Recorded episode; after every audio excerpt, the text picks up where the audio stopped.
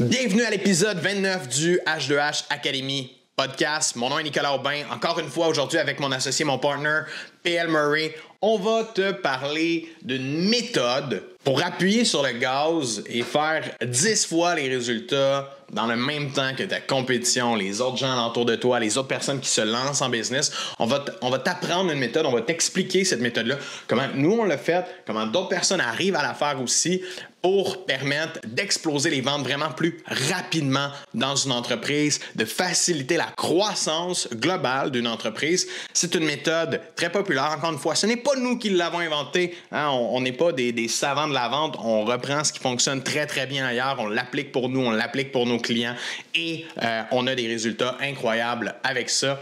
Je te laisse là-dessus. Donne-nous tes commentaires, donne-nous ton feedback suite à ce podcast-là.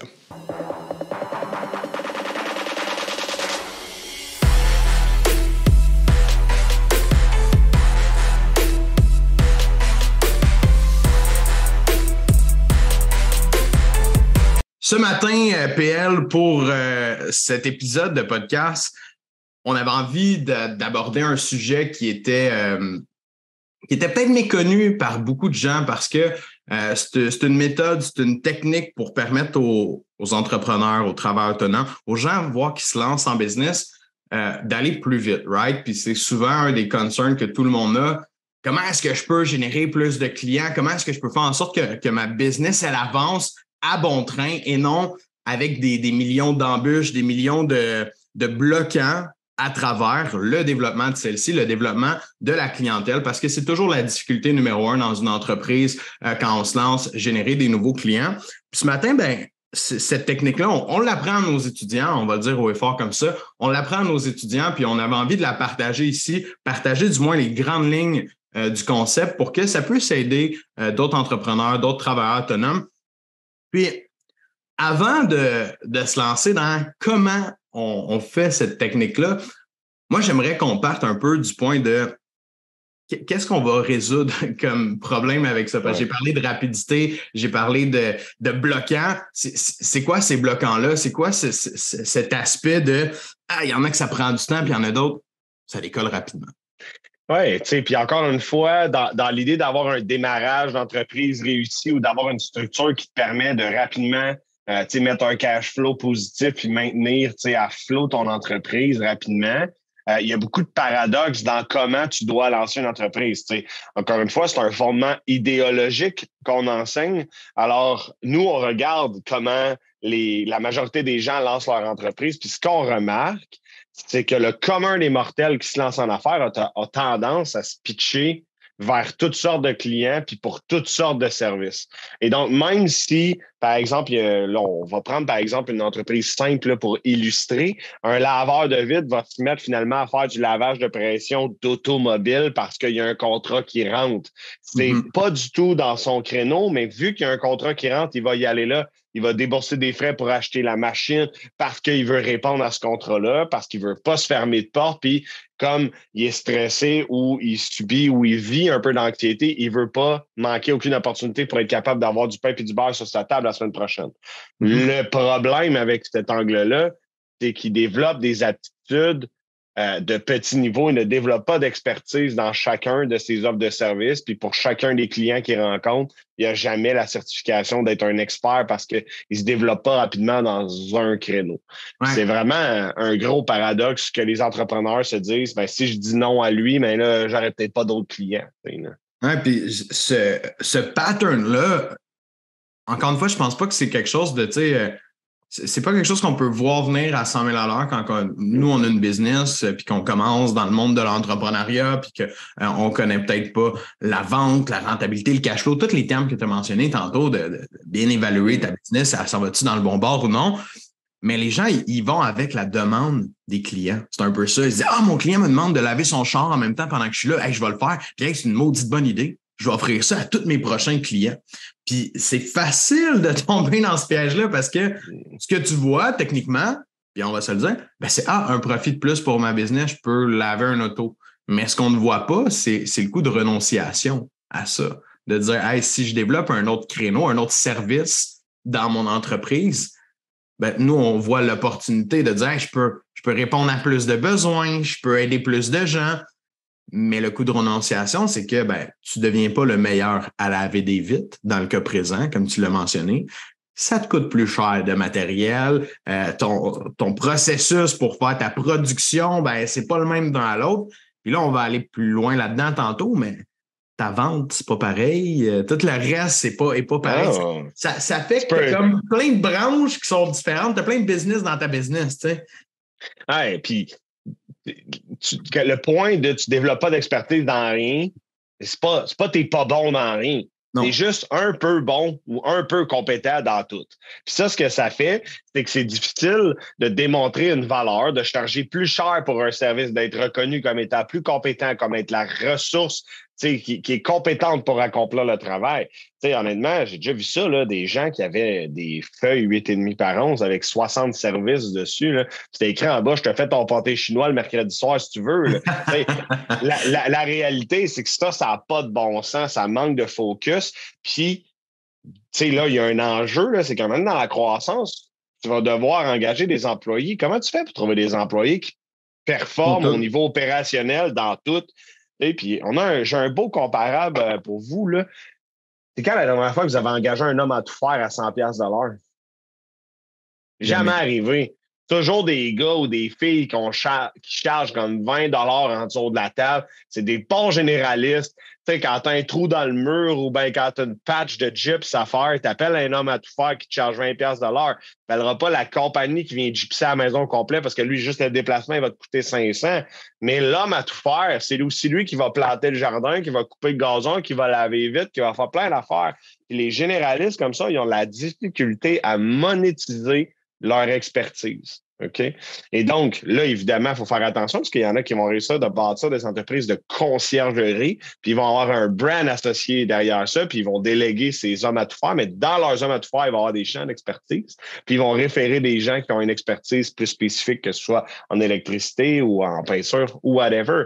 Mais le risque est d'être un peu bon ou pas bon dans rien. C'est vraiment un risque parce que si tu brûles une job parce que justement ton pâté chinois du mercredi soir n'était pas finalement super bon, tu as une bad review sur ta compagnie, mais c'est pas ça que tu fais de ton quotidien. Fait qu'il y a vraiment un, risque potentiel d'un manque de rentabilité, d'un manque de reconnaissance de la part de la clientèle. Puis ben, c'est pas scalable. Tu peux pas apporter une méga croissance dans un ce qui fait 50 cossins. Là, j'ai 50 parce que ça, c'est le plus extrême que j'ai vu. Mais pour moi, 3, c'est déjà trop, là, en partant. Oui, puis là, on parle au point de vue, tu sais, production dans l'entreprise, à quel point ça peut être compliqué justement au niveau de l'embauche. Euh, mais tu sais, regardons le côté vente euh, de la chose aussi, c'est beaucoup plus complexe. Euh, tu sais, si tu veux vendre deux services complètement, peut-être pas complètement différents, mais qui sont pas les mêmes services, que ce sera pas au même prix, ça répondra pas aux mêmes besoins, aux mêmes douleurs de ton client, ben, il va falloir que tu t'adaptes à chaque fois pour vendre ce nouveau service-là. Il va falloir que tu sois en mesure de faire Hey, ah, c'est ça le besoin du client pour ça. Je n'étais pas habitué, je vendais toujours l'autre. Puis la réalité, c'est que ce qu'on va vous montrer aujourd'hui à l'instant, c'est une méthode, comme je l'ai mentionné, qui va nous aider à aller plus vite dans le processus. Parce que c'est possible. Puis j'en vois, il y en a des business qui réussissent avec deux, trois, quatre services, puis qu'ils ils fonctionnent super bien. Mais combien de temps ça leur a pris pour développer cette expertise-là? Combien de temps ça leur a pris pour développer une clientèle dans chacun de ces créneaux-là?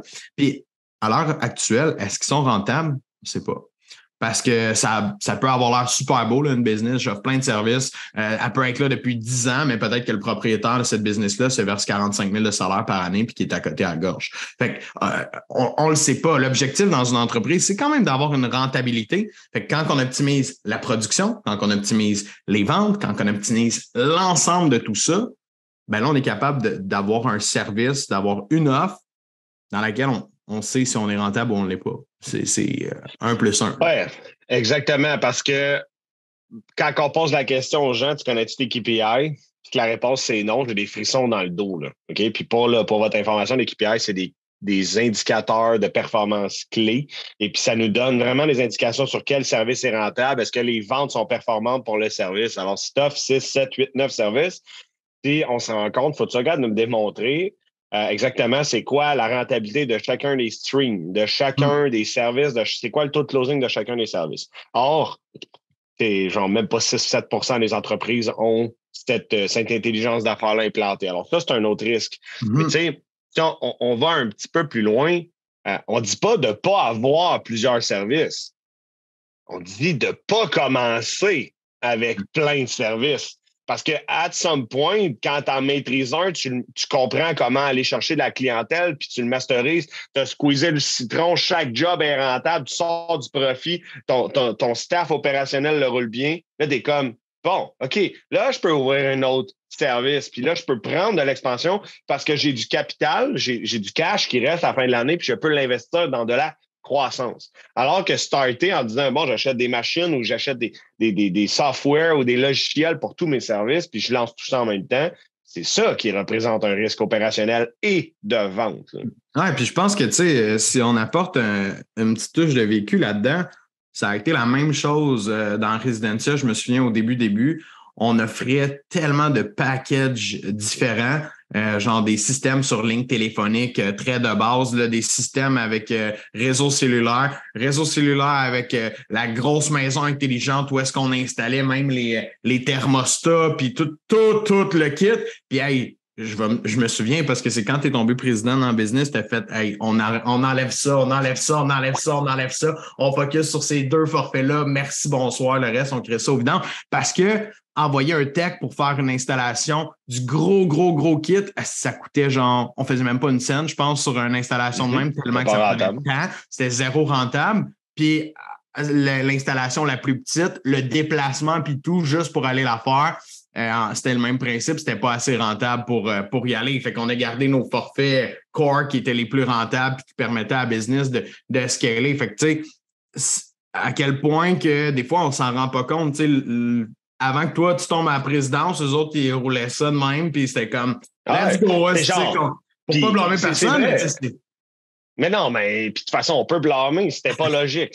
C'était pas logique. C'est pour ça que, que j'ai, quand moi je l'ai analysé, puis je me suis dit, je vais la prendre la présidence parce que je vais tout changer j'avais un upside, j'avais un play de upside value, puis bon, mon, mon play a été fucking bon. mais tu as vraiment raison, puis pas juste au côté opérationnel, parce qu'au niveau des ventes, essayer de former un représentant sur 14 types de systèmes d'alarme différents avec des technologies différentes, puis espérer qu'il soit capable de conseiller le client selon ses besoins en moins de deux semaines, c'est impossible. Alors qu'avec deux produits, là, là, c'est saucisse italienne ou saucisse épicée, là, parce que choisis entre les deux puis réponds aux besoins. Puis, tu sais, la réalité, c'est que ces deux produits-là répondaient à 97% du temps aux besoins du client. OK? Fait que, tu sais, ça, c'est super important à préciser au niveau des ventes depuis qu'on a shrinké ces choses-là puis qu'on a vraiment rapetissé l'offre.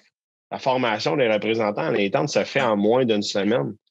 Puis au bout d'une semaine, quelqu'un qui veut chez nous est capable d'aller chercher le baseline commission de pas mal l'average de tous les vendeurs, tu sais. Puis c'est ça le, le, but. Mais encore une fois, si on n'était pas capable de voir quel package était rentable ou pas rentable, j'aurais pas pu prendre une décision stratégique comme ça au niveau des ventes et au niveau de la production. Mm-hmm. J'ai été coaché puis j'ai été mentoré très, très solidement c'est une des choses que Pierre-Luc m'a appris qui a eu le plus d'impact dans toutes mes business. Ça, c'est clair. D'être capable de comprendre que chaque produit amène un coût, amène une rentabilité, amène des impacts, être capable de coter ça puis de le décortiquer puis d'avoir des KPI justement super clairs. C'est du business intelligence vraiment euh, important. De, de, le regarder vraiment linéaire, comme tu l'as dit, isolé sur chaque service ou sur chaque produits parce que le monde ils ont tendance à regarder l'ensemble de leur service, dire Ah, fais de l'argent, tu sais. Ouais, mais tu regardes lui, lui, lui, t'en fais perdre, puis lui, lui, lui, t'en fais faire beaucoup. Fait que tu sais, enlève le reste. Enlève ça, boum, on vient de trouver 100 000 de profit. Tu sais, là, exactement. Puis tu sais, je, tiens à dire, euh, dans, dans, la méthode qu'on va vous expliquer à l'instant, pour de vrai, on, on, y arrive. On est rendu. dans la méthode qu'on va expliquer à l'instant, quelqu'un qui en ce moment offre déjà plein, plein, plein de services, ça arrive, là, on en rencontre des entrepreneurs comme ça toutes les semaines, ben c'est simple. La première chose qu'on fait avec eux autres, c'est ça. C'est de dire, OK, regarde, tu veux plus de ventes, tu veux plus de clients. Première étape de la méthode, la méthode des 1. OK? On veut un de tout. Fait que ton offre de service, c'est laquelle la plus payante? C'est laquelle qui est la plus rentable pour toi en ce moment ou c'est laquelle qui est la plus facile à vendre, qu'on répond à un besoin euh, plus, je pourrais dire, plus évident, plus, euh, plus cohérent avec la situation actuelle, l'environnement actuel de ton client cible, de où est-ce qu'on s'en va. C'est quelle offre de service, de produit qu'on peut exploser en ce moment? Parce que on va juste focuser sur elle. Tu as besoin de cash dans ta business, les ventes ne rentrent pas, c'est de la merde, on va focuser sur qu'est-ce qui est bon, puis on va juste mettre le gaz là-dessus, puis au fond. Dans la méthode D1 qu'on vous explique, la première chose qu'on fait tout le temps, c'est revoir l'offre de service, euh, puis bâtir une offre de service qui va aider ta business à s'en aller dans le bon sens, puis à générer du cash, parce que c'est ça l'important à l'heure actuelle. Si tu viens nous voir, ou tu écoutes notre podcast en ce moment, puis tu es comme ah, ça va pas trop bien mes ventes. Let's go. Commençons par ça. Sur quelle offre de service, quelle offre de produit on devrait miser à fond pour avoir des résultats? Puis normalement, là, ça peut être euh, simple comme réflexion, comme ça peut être complexe. Ça dépend de votre entreprise. Parce qu'il y en a qui vont dire ben, si je vends, mettons, une grosse police d'assurance, je vais faire plus de cash, obviously. Mais en même temps, euh, dans une entreprise de service, il y a des services que vous offrez qui ne sont pas nécessairement les plus chers, mais que au côté delivery opérationnel, c'est plus facile. Vous êtes capable de rentrer un peu plus de volume, puis qu'à la fin, il reste une meilleure marge. Mais c'est probablement ce service-là qu'on doit pousser pour s'assurer justement une santé financière plus rapide dans votre entreprise. Alors, le premier point, définitivement, c'est une offre de service étroite et payante. Donc, ça, c'est le premier. Le deuxième, c'est qui votre client cible? Donc, on a un offre de service, puis à qui vous vous adressez? Le hack ici, là, de s'adresser toujours au même genre de client, c'est que vos clients partagent des personnalités et des enjeux qui sont similaires. Donc, à chaque fois, la situation puis ce que vous allez proposer au client va probablement s'enchaîner environ de la même façon. Et donc, ça l'amène au troisième point qui va être de plus en plus facile parce que ça va être un processus de vente. Puis un processus de vente, quand on s'adresse toujours à la même personne ou au même type de personne pour le même type de produit, c'est de plus en plus facile à pitcher. Juste, tu skipper une étape, le système de prospection. Euh, avant le processus de vente, juste mentionner. Parce que le processus de vente, là, pour certains, c'est la même chose, la prospection, vente. Là. Euh, fait que moi, mhm. je vais décortiquer en deux morceaux.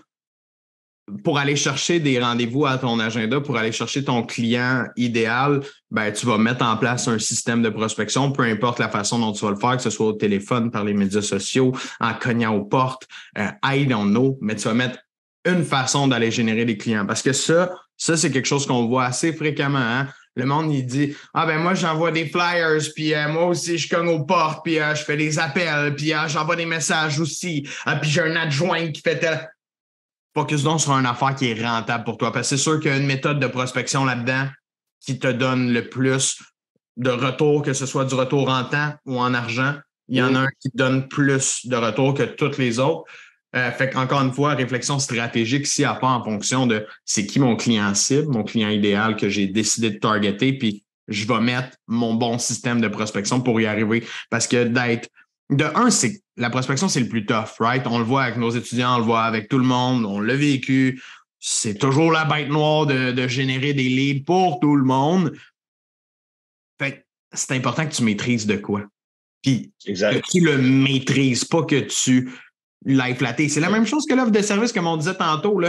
Euh, ben, sais, fait huit offres de service, ah, tu vas être correct dans tout ça. Ben, si tu prends six méthodes pour faire de la prospection de façon constante dans ton agenda, ben, tu vas être average dans six méthodes pour faire de la prospection.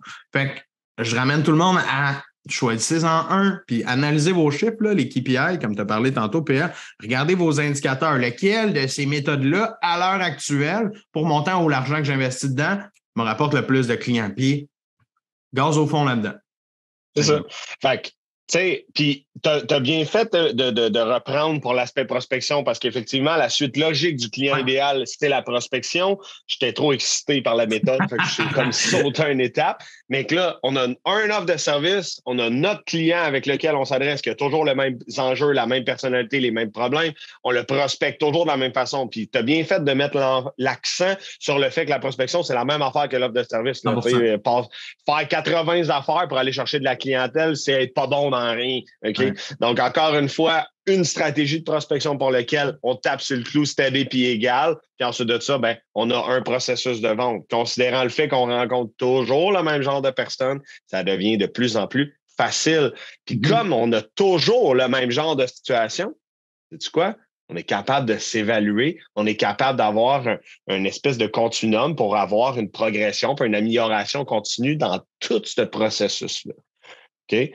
Puis évidemment, on remet le point ici, c'est pas pour toujours c'est pour s'assurer d'avoir quelque chose qui tient, de starter, parce qu'une entreprise qui fait du cash, c'est plus facile à gérer qu'une entreprise qui meurt de faim. Vous préférez avoir de la latitude qui vous permet d'investir, de faire des, de prendre du risque, hein? parce qu'en entreprise, il n'y en a pas de risque zéro. Il faut être des fois capable d'investir de l'argent un peu. Mais pour pouvoir avoir cette capacité-là, ce luxe-là, il faut être capable d'avoir un départ qui fonctionne. Puis la méthode des 1, elle est simple. Puis pourtant, le problème, vous allez écouter ça, c'est trop simple pour être vrai. Mais en gros, nous, on regarde ça et on se dit si tout le monde se casse ben trop la tête pour que hmm. ça marche, c'est pas si sorcier que ça. tu as, raison parce que c'est le casse-tête euh, récurrent parce qu'on le voit avec tout le monde. C'est qu'on se met nous-mêmes des bâtons dans les roues. On se dit Ouais, mais là, si je choisis tel client, là, je peux plus faire telle affaire, puis là, il y a telle affaire, puis là, il peut en avoir plein des bloquants. Si tu regardes que les bloquants, mais regarde l'avantage que ça a. Tu sais, moi, j'aime bien faire la comparaison avec un, joueur euh, sportif euh, de, haut niveau, de dire, hey, si c'est un. Si t'es gardien là, au hockey, là, si t'es goaler, tu vas-tu aller jouer à défensive une fois de temps en temps? Mais non. Fait que tu vas tout le temps rester dans ta position de gardien. Puis si tu joues papillon, tu vas-tu décider un jour de faire Hey, moi, si j'ai le goût de changer de, change de style tu ne changeras pas de style, tu vas jouer un, un goaler papillon tout le reste de ta carrière parce que c'est dans ça que tu es bon, c'est dans ça que tu es le meilleur. Puis de, s'approprier euh, justement ta position, ta clientèle, ta méthode de prospection comme ça, fait en sorte que plus rapidement tu vas devenir le meilleur. Fait que, tu sais, j'aime bien faire juste cette, petite parallèle-là rapide. D'habitude, je, je, prends du temps puis je l'expende pendant un bon moment. Je, je veux la faire rapidement aujourd'hui, mais si tu veux être le meilleur dans quelque chose, il faut que tu te pratiques à être le meilleur dans quelque chose. Puis si tu essayes plein d'affaires puis tu te pratiques dans plein d'affaires différentes, euh, ben, tu peux pas devenir le meilleur là-dedans, malheureusement. Fait je pense que ça résume peu importe la discipline olympique, il n'y en a que très peu. C'est une échantillon microscopique qui a réussi à être médaillé d'or dans plusieurs disciplines différentes. Là. Puis même dans, le sport de haut niveau, il n'y en a que quelques-uns. OK? Fait qu'en réalité, il faut s'inspirer de ça puis dire ils, fait sur, un axe, puis ils deviennent des, machines exceptionnelles de performance, puis les meilleurs. C'est ça qui fait qu'ils deviennent médaillés d'or. OK? l'analogie, elle est bonne au hockey parce qu'en business, ça devrait être la même chose pour le début. Puis lorsqu'on comprend comment le faire avec un offre de service, puis que ça marche, ah, on est capable d'en ouvrir une deuxième, puis on applique la même technologie de réflexion, la même intelligence d'affaires, on est capable d'arriver à autre chose dans le service, puis dans la vente d'un produit. Il faut partir d'en bas, puis on monte. 100%. C'est ça. Je pense que ça wrap up bien. On a fait le tour de la méthode des 1. Donc euh, voilà, ça, ça, paraît euh, simplet, là, mais c'est la réalité, là, c'est, pas compliqué, puis il faut pas trop se casser la tête, puis il faut se spécialiser, puis devenir rapidement compétent dans ce qu'on fait, puis tout va devenir plus facile, puis plus payant par la bande. J'aime bien ça, plus payant par la bande. Merci, PL. Salut tout le monde. Merci d'avoir été avec nous pendant ce 29e épisode de podcast. Euh, j'espère que la méthode des 1 te parle, qu'elle s'adapte bien à ta réalité. Euh, il y en a pour certains que ça peut être un petit peu plus laborieux des fois de mettre ça en place. Je sais qu'il y a des gens qui ont plein de services, plein d'offres. Euh, ça demande une restructuration, je pourrais dire comme ça. Alors que pour d'autres qui se lancent en affaires, des fois, c'est plus facile de l'adapter parce qu'on est encore une page blanche. Mais j'invite tout le monde à revoir cette stratégie-là. Si votre business n'est pas rentable en ce moment, si vous avez de la difficulté avec vos ventes, c'est vraiment la bonne stratégie à mettre en place pour arriver à scaler plus rapidement.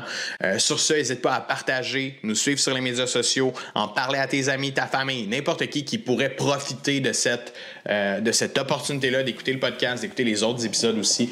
Encore une fois, merci beaucoup à toi. On se revoit dans un prochain épisode.